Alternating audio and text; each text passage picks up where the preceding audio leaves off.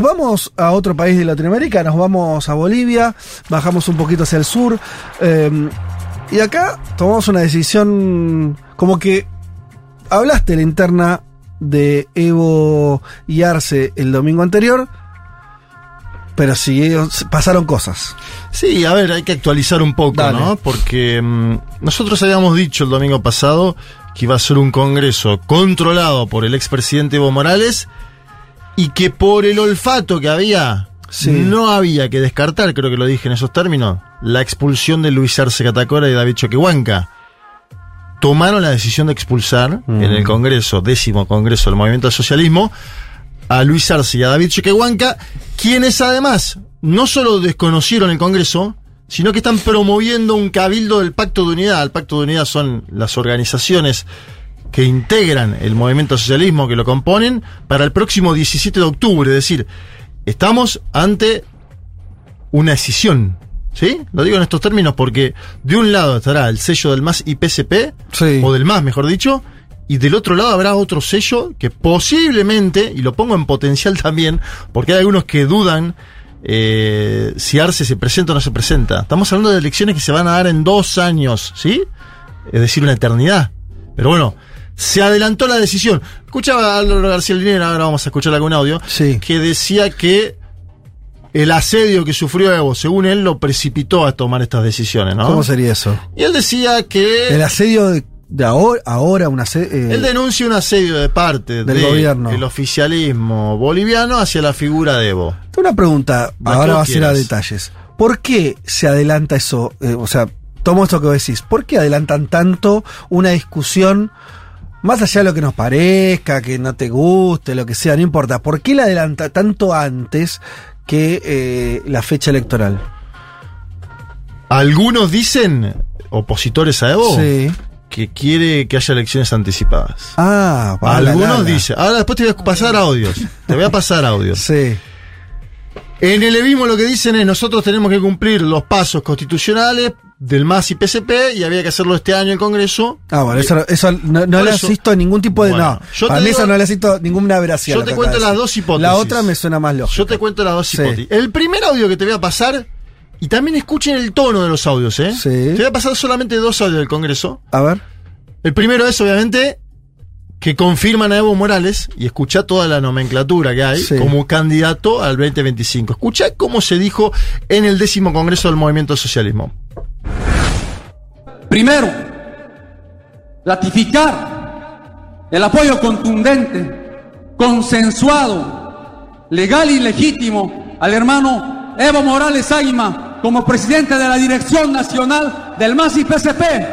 Se confirma y declara por consenso como único candidato del Bicentenario al hermano comandante Evo Morales Águima. Bien, ahí estaba. Eh, voy a pegar el otro audio de manera instantánea, porque la lectura de decisiones del décimo Congreso del MAS tiene ocho minutos, donde cuatro son nombres de expulsiones. A mí me, me- me pareció muy choqueante verlo así, ¿no? Es decir, tal persona soviético. expulsado, tal persona expulsado. Tal- Pero cuando se nombra a Luis Arce Catacora y a David Choquehuanca, se utiliza la palabra autoexpulsión.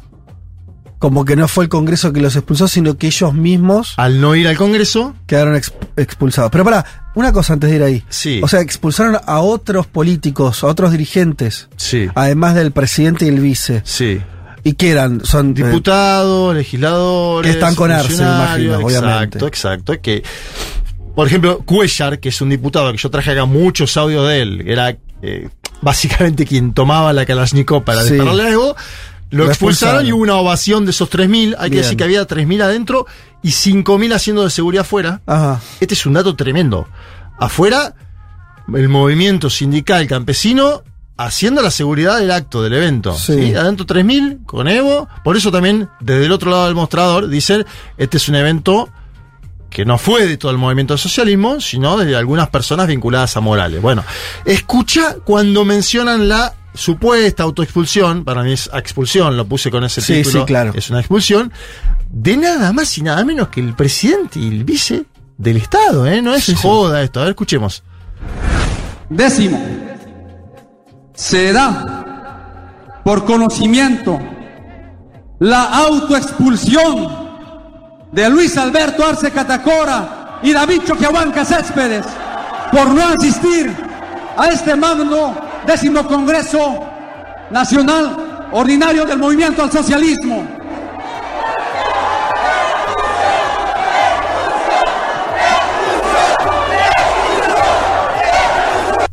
Bien, vamos a meternos en lo analítico, porque también era parte de esto, ¿no? Es decir, contábamos ya lo que pasó, ¿no? Vamos a meter en lo son los analítico. hechos, sí. Los hechos son estos. Salió a opinar mucho en estas dos semanas el ex vicepresidente Álvaro García Linera, ¿no? Bien, Digo, una voz autorizada y quería por nosotros. Sí, en Bolivia, yo cada vez que hablo con los dos del mostrador, me Sí. dicen, ustedes lo quieren mucho, Álvaro, acá cada vez menos escuchado. Te digo lo que me dicen, ¿eh? Yo lo quiero ¿De qué- mucho ¿De qué sector? de los dos. Bueno, También, si uno habla sí, con libertad, es que está medio por fuera de la disputa. y sí, claro. Se errejonizó. No, pero digo, a ver, ocupó una, un lugar muy importante. Yo creo que tampoco Álvaro quiso quedar pegado a la bataola. Aunque toma posición. Pero además, Álvaro, me parece esto ah, también, yo, mm, de, la- de las cosas que puedo hablar, y tuve el privilegio alguna que otra vez, no muchas veces, pero un par de veces de hablar directamente con él, y después muchas cosas también que trajiste vos y de, de posiciones públicas de, de Linera. Me parece que él siempre entendió. Esto no, esto me lo dijo, y, y- pero creo que también lo dijo públicamente, que es él asumió todas esas funciones para que los indios gobiernen eh, Bolivia. Sí. Y él no se ve como un líder político por fuera de esa definición. Y a mí me parece que eso te saca. En el momento te. O sea, me parece, ¿no? Como. eh, puede ser hasta su diferencia también con Arce. Él nunca pensó en ocupar él un lugar Claro. político protagónico si arriba de él no había un indio. Y cuando digo un indio me refiero a Evo, ¿no? Como expresión de eso. Me parece que es una definición político-moral de Linera. Sí, fue un vicepresidente que no quiso presidir, que eh, son contados con los dedos, ¿no? Si nos ponemos a ver la historia de América Latina en los últimos 20 años. Pero por, no- una, por una definición más importante que la personal Sí, sí, o de ideológica, decir, teórica. ah, yo hice todo esto para que los indígenas asumieran el poder. Sí. Yo no voy a, Ahora, a reemplazar esa situación. Vamos a escucharlo porque da, da dos nociones. Mm. Él critica lo que pasó, el desenlace, aún así está con Evo. Este es un dato. Pero no está en el Congreso, no fue al no al fue al Congreso. Congreso y le preguntan. A ver, de hecho, fíjate, la primera pregunta es que, eh, el medio de la razón Sí. boliviano le pregunta a la periodista por qué no fue al Congreso si es un militante. Ah, Contestaba la siguiente, a ver. como vicepresidente no era militante, hoy es militante, Sí, sí. Hoy es militante. Sí, sí, porque yo me inscribí. Entonces la siguiente pregunta es, ¿por qué no está en su congreso? Porque no quiero esta pelea. Porque no soy de los que quiere empujar la división. Porque estoy viendo más allá de la disputa personal. Estoy viendo qué pasa si el, perdemos el 25. Evo y Luis podrán acomodarse, en fin. Y la gente, los vecinos, las mujeres de Pollera que fueron votadas de las ciudades el 2019. ¿Qué va a pasar de esas personas? ¿Qué va a pasar con los jóvenes que se hicieron balear el 2019? Simplemente porque les indignaba que otra vez vinieran a querer aplastar sus símbolos, sus héroes, y a denigrar su color de piel o su apellido. ¿Qué va a hacer de ellos? Ellos me preocupan. Más allá de la pelea de Luis Evo, me preocupan esos compañeros. Me preocupa la gente de a pie, el vecino de a pie. Bueno, está intentando desmalezar un poco. em, sin embargo, y esto quiero marcarlo también, porque antes caracterizamos que era un congreso nítidamente de Evo. Evo se llevó Andrónico, una figura que estaba en disputa, se la llevó al congreso. Digo, cuando digo una figura que estaba en disputa, un dirigente importante del movimiento cocalero que se mencionaba como alternativa o puente. Porque además era senador y presidente del Exacto, Senado. pero una se- figura importante, Sí. joven e importante. Sí, Sí, y se lo mencionaba como posible puente, como Ajá. posible candidato. Andrónico mide dos puntos hoy en las encuestas. Sí. Las encuestas miden a Arce, Sí. a Morales y a Andrónico. Ajá. Y Andrónico posó al lado de Morales. Sí.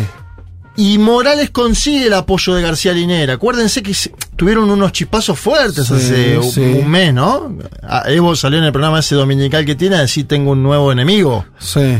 Bueno, hablaron.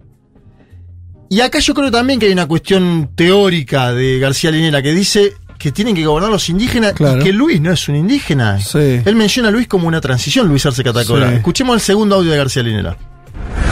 Ahí hay un tema ya más de fondo. Porque con Luis, los indígenas no gobiernan. Puede haber un grupo de dirigentes alrededor, pasa nada. Eso no es los indios gobernando. Áñez también tuvo su grupo de dirigentes sociales y obreros Evo es alrededor. indio, pero Álvaro no es indio y fue su vicepresidente. vicepresidente. Luis es una transición definida por el propio indígena Aymara, que le dice Luis, anda al gobierno, yo no puedo, en el exilio, no puedo hacer campaña. Anda, temporalmente, es el puente para que los indígenas retomemos el control del gobierno. Entonces, más allá también de las candidaturas de dos personas, tiene una connotación histórica muy importante. ¿Serán que los indígenas vuelven a gobernar Bolivia o los mistis, los caras, regresan otra vez al poder? Mistis son los criollos, está básicamente eh, poniendo una cuestión histórica en el debate García Linera. Me quiero parar también sobre lo que puede llegar a suceder el 17 de octubre, Fede. Che, porque- pero pará, porque Dale. esto que dijo es re importante. Es grueso, grueso, grueso. Porque hay algo ahí. Porque me parece que, digo, nosotros. eh, eh, por eso los dos planos a la vez. Esto cambia la perspectiva de un buen gobierno, lo económico. Él está planteando otro escenario, está planteando un escenario histórico. Claro, pero se superponen las dos cosas. Sí, Quiero bueno, decir, sí. vos lo tenés a Evo.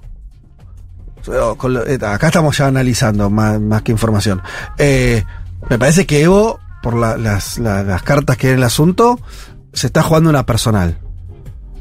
Que siempre es un problema, ¿no? Cuando vos antepones eh, una situación personal a, a una cuestión política. Me parece que él está queriendo ser él nuevamente presidente. Que para mí tiene una serie de problemas eso. Porque recordemos, hubo un golpe de Estado, sí, y antes hubo un forzamiento evidente de las reglas constitucionales y electorales para él ser una vez más candidato. O sea, había un liderazgo ahí que estaba ya con muchísimos problemas, el de Evo. Él dice, yo gané eh, por 10 puntos. Claro, Te que podría diga lo que quiera. La verdad que hizo un enchastre institucional. Un país que es muy celoso de las instituciones de Bolivia, a pesar de lo que creamos desde afuera. No, no, claro, muy los celoso sellos, y el tipo las sellos, recontra la- forzó hasta el límite para ser candidato. Y ahí también entra el dinero y yo qué sé. Bueno, ahora, ese es un plano que para mí me parece evidente. Y hay otro que es, ¿quién lidera el proceso político? ¿Lo lidera un indio o lo lidera alguien de sectores medios o mestizos, como decía eh, Linera respecto a Arce? Sí. Entonces, ahora, hay una trampa ahí. Porque Evo tiene las dos cartas. Evo puede decir, tengo que lidiar yo porque soy indígena, porque soy el líder indígena, y lo cual es, Es cierto. verdad, sí. Ahora tengo que lidiar yo porque soy yo. Y también, hace 20 años que sos vos. Sí. Aymara también es David Choquehuanca, Es que por ejemplo. Exacto. Digo, Choquehuanca no David estaba tan Choquehuanca. lejos de, Exacto. de Choquehuanca bueno. era el preferido por algunos sectores de las organizaciones sociales en Bolivia cuando es Evo el que dice el candidato debe ser Luis Arce Catacora. Yo cubrí ese Claro. congreso que se dio en la Argentina, se dio en el Bauen. Claro. El propio Evo ya no eligió un indio en esa coyuntura. Claro, Exacto, es pero, importante, claro. pero bueno, después se dan deliberaciones políticas, desenlaces. Sí, sí. Ahora quiero traer a los otros sectores porque, por ejemplo, la Central Obrera Boliviana, claro, Álvaro dice con buen tino, no lo dice de esta forma, lo dice de una forma mucho más sutil, pero da a entender que Arce cooptó dirigentes, ¿no? A partir de prebendas y de así vuelta, que se da en todos los gobiernos del mundo. Él en Sí, su momento dijo sí, que Janine claro, sí. tenía conducción de la Central Obrera Boliviana. La Central Obrera Boliviana fue la que, una de las que pidió a última hora que se vaya Evo, ¿te acordarás vos? Mm. Escuchalo a Juan Carlos Guarachi, que es el secretario ejecutivo de la COB, porque él desconoce el Congreso del MAS que se hizo en Cochabamba y dice que van a ir el 17 de octubre a la ciudad del Alto, donde se va a hacer el cabildo del Pacto de Unidad. Mm. Y ojo que ahí se lance una nueva sigla, una candidatura presidencial. Incluso pregunté yo, che, el Congreso de Evo fue del, del décimo Congreso del MAS. Arce y Choquehuanca, ¿no pueden crear la sigla IPSP? Instrumento Político de Soberanía de los Pueblos. Lo pregunté. No me, no me contestaron. No lo sé. Escuché a Juan Carlos Guarachi porque él dice que no, no hubo legalidad en el Congreso del Movimiento del Socialismo y que se van a juntar el 17 de octubre.